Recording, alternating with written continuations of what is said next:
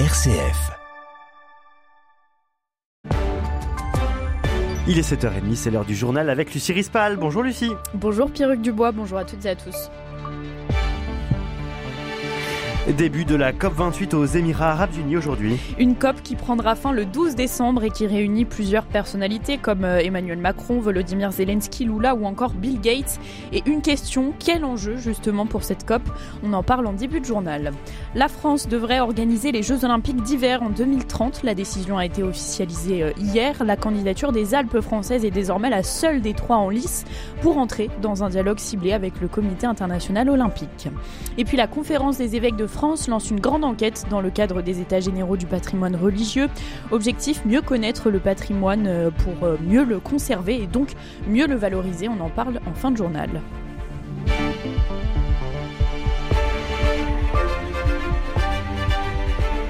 La COP28 s'ouvre aujourd'hui à Dubaï. Organisée par euh, les Émirats euh, arabes unis, la 28e conférence des 197 États partis à la Convention des Nations unies sur les changements climatiques va durer jusqu'au 12 décembre. Le pape a annoncé qu'il ne serait finalement pas présent pour cause de symptômes grippaux.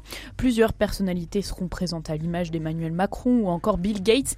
Mais quels sont les enjeux de cette COP? Euh, Élément de réponse avec Anne Kerléo. Le premier objectif de cette COP, c'est de faire le bilan des engagements des États en matière de réduction des émissions de gaz à effet de serre, huit ans après l'adoption de l'accord de Paris, qui visait à limiter le réchauffement climatique à 2 degrés et si possible 1 degré 5. Or, selon le service Copernicus de l'Union européenne sur le changement climatique, la température moyenne à travers le monde de janvier à octobre 2023 a été supérieure de 1 degré 43 à la moyenne de l'ère préindustrielle. Les États vont donc devoir rehausser leurs engagements. Et il y aura au cœur de cette COP la question de la fin de l'extraction du pétrole et du gaz, jamais inscrite à l'agenda des COP, contrairement à celle du charbon, dont la sortie progressive avait été actée à la COP 26 à Glasgow. Autre enjeu important, celui de la justice climatique, sur lequel une avancée avait eu lieu à la COP27, avec la décision de la création d'un fonds pour les pertes et dommages, c'est-à-dire les conséquences irréversibles du changement climatique dans les pays pauvres. Lors de la COP28, il s'agira de passer du principe au détail de la mise en œuvre concrète, et au rayon justice climatique également, la COP est appelée à avancer sur le financement de l'atténuation des émissions de gaz à effet de serre et de l'adaptation au changement climatique dans les pays du Sud, les fameux 100 milliards par an promis par les pays riches à Copenhague en 2009. Pour les auditeurs de RCF, on en reparle avec l'invité de la matinale à 8h10, la théologienne Dominique Quatena, pour revenir notamment sur l'absence du pape à cette COP28. Dans le reste de l'actualité internationale, la trêve euh, entre Israël et le Hamas prolongée in extremis euh, jusqu'à demain. Les médiateurs, euh, eux, poursuivent leurs efforts pour libérer les otages, annonce l'armée israélienne. Anthony Blinken, le secrétaire d'État américain, par exemple, est arrivé en Israël. Il doit rencontrer le Premier ministre israélien pour faire pression.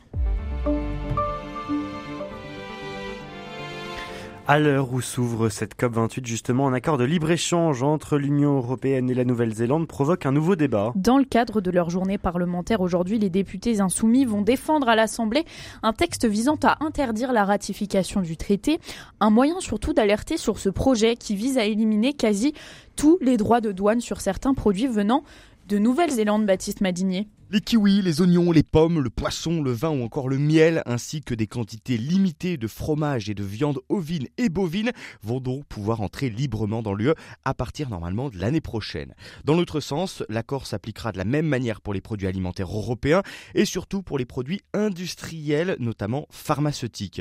La Commission européenne insiste sur les engagements sans précédent concernant l'environnement. Elle assure que les aliments importés en Europe devront être conformes à ces normes.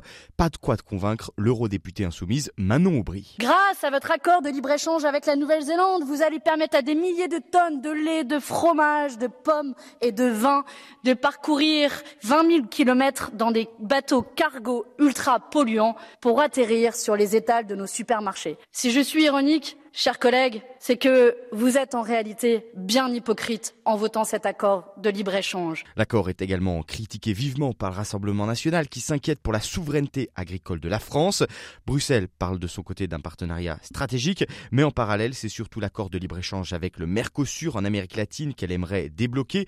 Ironie de l'histoire, il a été signé en 2019, mais il est depuis gelé pour des raisons environnementales. Il est 7h34. Bonne nouvelle, après Paris 2024, la France devrait organiser les JO d'hiver en 2030. La décision a été officialisée hier par le CIO. La candidature des Alpes françaises est désormais la seule des trois en lice pour entrer euh, dans un dialogue ciblé avec le Comité international olympique.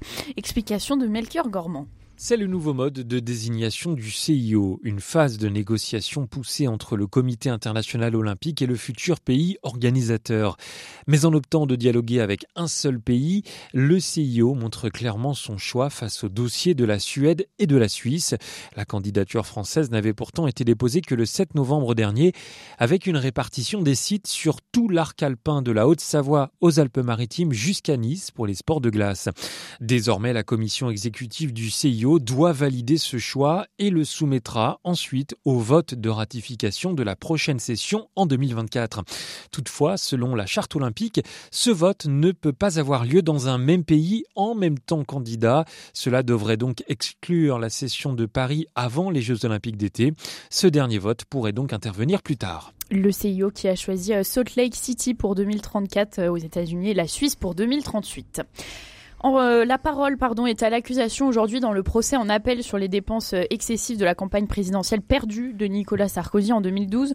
Pour rappel, l'ex-chef d'État euh, a été condamné en première instance à un an d'emprisonnement ferme. Le ministre de la Justice, lui, Éric Dupont-Moretti, jugé pour prise illégale d'intérêt, a été déclaré non coupable et relaxé par la Cour de justice de la République hier. Une décision qui éclaircit son horizon politique puisqu'il reste ministre de la Justice. À l'écart du 49.3 de l'Assemblée nationale, le Sénat vote aujourd'hui euh, la partie recette du projet de budget de l'État pour 2024 dans une version largement remaniée qui peine pourtant à convaincre le gouvernement attaché à ces mesures initiales. Les ministres français invités à désinstaller les applications de messagerie comme WhatsApp, Signal ou encore Telegram. Selon Elisabeth Borne, ces applications de messagerie instantanée ne sont pas dénuées de failles de sécurité et ne permettent euh, donc pas d'assurer la sûreté des informations échangées.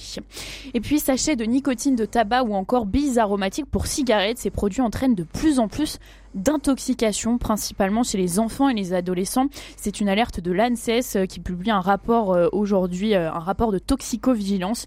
Elle appelle à une vigilance toute particulière, notamment sur les sachets de nicotine. La conférence des évêques de France lance une grande enquête dans le cadre des états généraux du patrimoine religieux. Elle a été envoyée la semaine dernière dans les 104 diocèses français de métropole pardon, et d'outre-mer. Objectif, mieux connaître le patrimoine religieux pour mieux le conserver et donc mieux le valoriser. Parmi les grands volets de cette enquête, il y a le recensement des églises, du mobilier et de leur usage. L'usage des églises est un sujet qui fait particulièrement euh, débat. Que peut-on faire d'autre dans une église que célébrer la messe Eh bien, les possibilités sont nombreuses en réalité et cette enquête euh, devrait donner un large panorama de ce qui se fait. C'est ce que nous explique euh, le père Gauthier Mornas, responsable du département art sacré de la Conférence des évêques de France et secrétaire des États généraux du patrimoine religieux. Écoutez.